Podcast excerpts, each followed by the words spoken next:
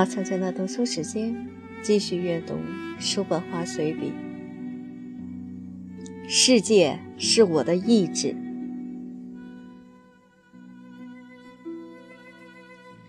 正是因为我们不能自满于当下对表象的这些认识，所以才更积极的去探求。我们要知道表象的意义，要知道除了表象之外，这世界是否就再没有什么了。倘若当真如此，那么世界也就必然同无实质的梦、幽灵般的海市蜃楼一般，根本不值得我们去探寻了。我们想知道的是，除了是表象之外，世界是否还有别的什么？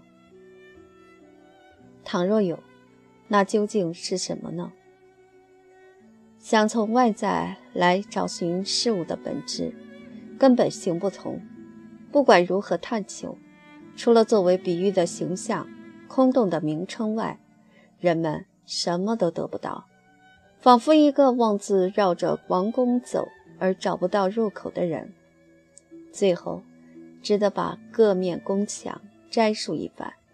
在我之前，所谓的哲学家们走的就是这样一条路。如此一来，探讨者自己就绕进了一个怪圈中。在这个世界中，他是作为个体而存在的，这也就意味着他的认识虽然是作为表象的整个世界的前提支柱，但毕竟是通过身体所获得的。就如前面所指出的，悟性在直观这世界时，以身体的感受为出发点，仅作为认识者的主体。就其是主体而言，身体也是表象中的一个表象。客体中的一个客体，如若不以全然不同的方式来考察这身体的活动与行为上的意义，对于这主体而言，也将会和他所知道的所有其他直观客体的变化一样，既陌生又无法理解。应该说，这样的结果是作为个体出现的认识主体早已知晓了的。这就是意志。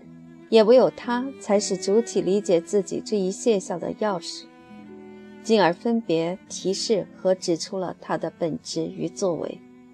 行动的意义与内在的动力、意志及身体的活动，并非是通过因果性关联起来的两种客观的认识到的不同情况，并非在因与果的关系之中，而是合而为一的同一事物。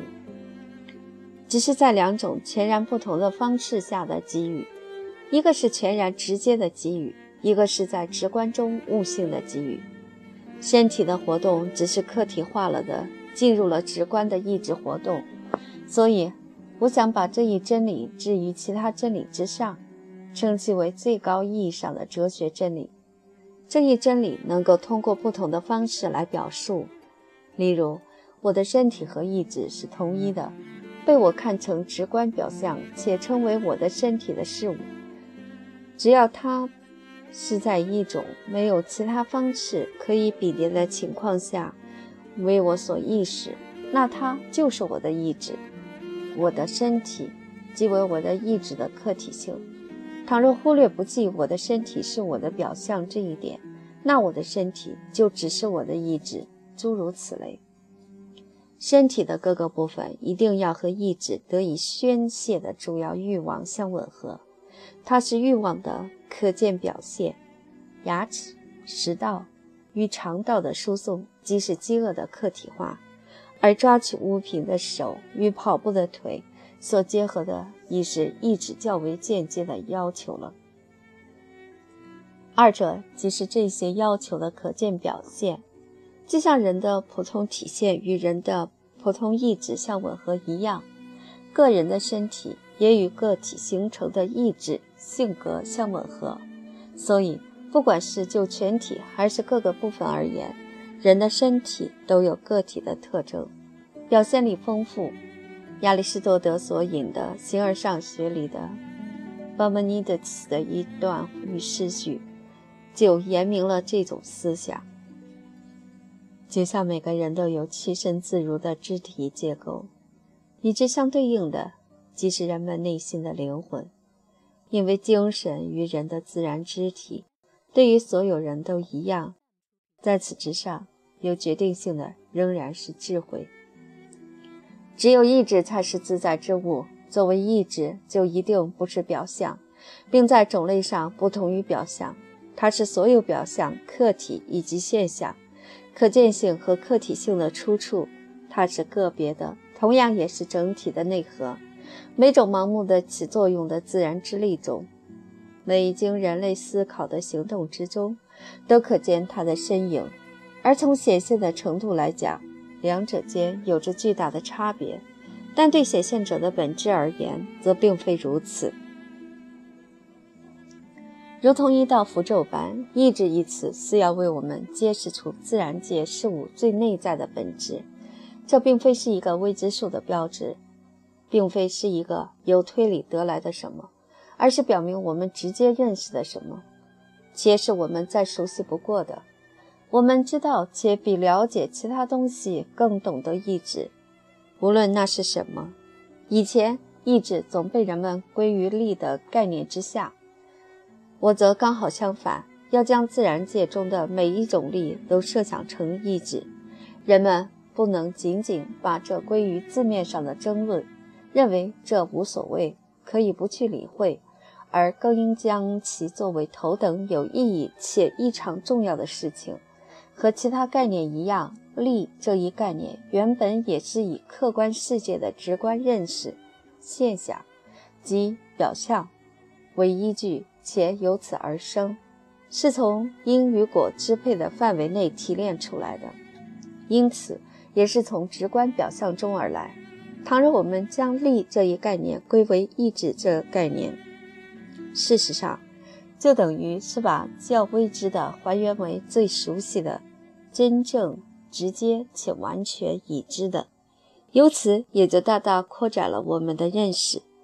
意志在作为人的意志而表现得最为清晰明了时，人也就能够真正认识到意志的无根据性，而将人的意志称为自由独立的，但同时又会将意志的现象随处要服从的必然性忽视掉，而认为行为也是自由的。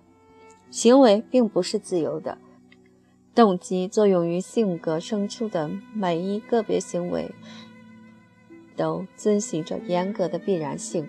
如前所述，一切必然性都是果与因的关系，而绝不是其他。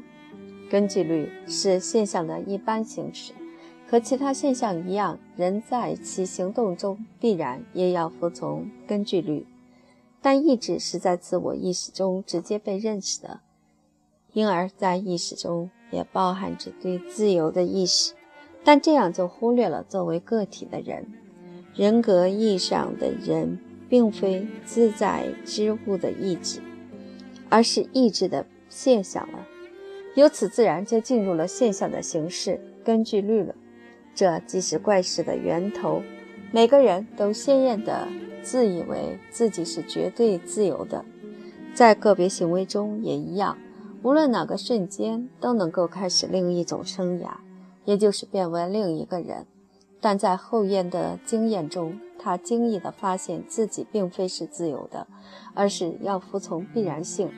尽管自己有许多计划与周详的思考，但实际的行径最终并没有改变。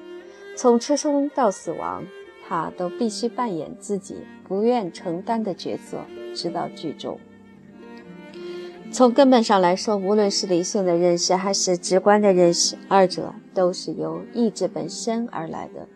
倘若仅作为一种辅助工具、一种器械，那么和身体的器官一样，认识也是维系个体存在与种族存在的工具，且属于意志客体化高级别的本质。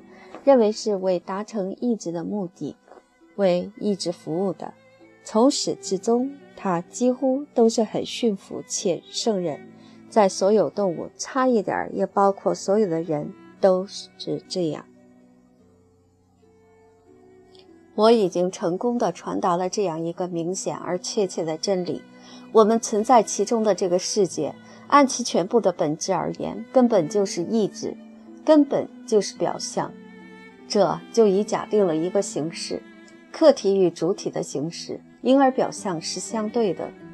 倘若我们问，在取消了这一形式以及一切由根据律引出的从属形式之后，还有什么？那么，除了意志，这个在种类上就不同于表象的东西，不可能再是其他的什么了。所以，真正的自在之物就是意志。所有人都可以看到自己就是它，世界的内在本质就在其中，而所有人也可以看到自己就是认识者的主体，整个世界就是主体的表象。在人的意识作为表象的支柱这一前提下，表象才有了它的存在。因此，在这双重观点下，人自己就是这世界，就是小宇宙。且认识到这世界的两个方面都全然皆备于我。要是每个人都这样承认自己固有的本质，那么整个世界的大宇宙的本质也将被纳入其中。所以，无论是世界还是人自己，根本就是意志，根本就是表象。此外，再没有什么了。实际在本质上，意志自身是没有任何目的、任何界限的，它是无尽的追求。我们在谈到离心力时，就已触及这一点。在重力意志客体化的最低级别上，也能够发现这一点。重力永不停歇地奔赴一个方向，这很容易让人看出它不可能有最后的目的。这是因为。即便一切存在的物质都按照它的意志形成一整块，但重力在这整块中朝着中心点万里挣扎的同时，还要对付不可透入性，无论它是固体的还是弹性的。因而，物质的这种追求总受到阻碍，而不能，也永远得不到满足或安宁。意志的一切现象的追求就是这种情况。在达成某个目标之后，又是一个新的追求过程的开始，就这样反复以至无穷。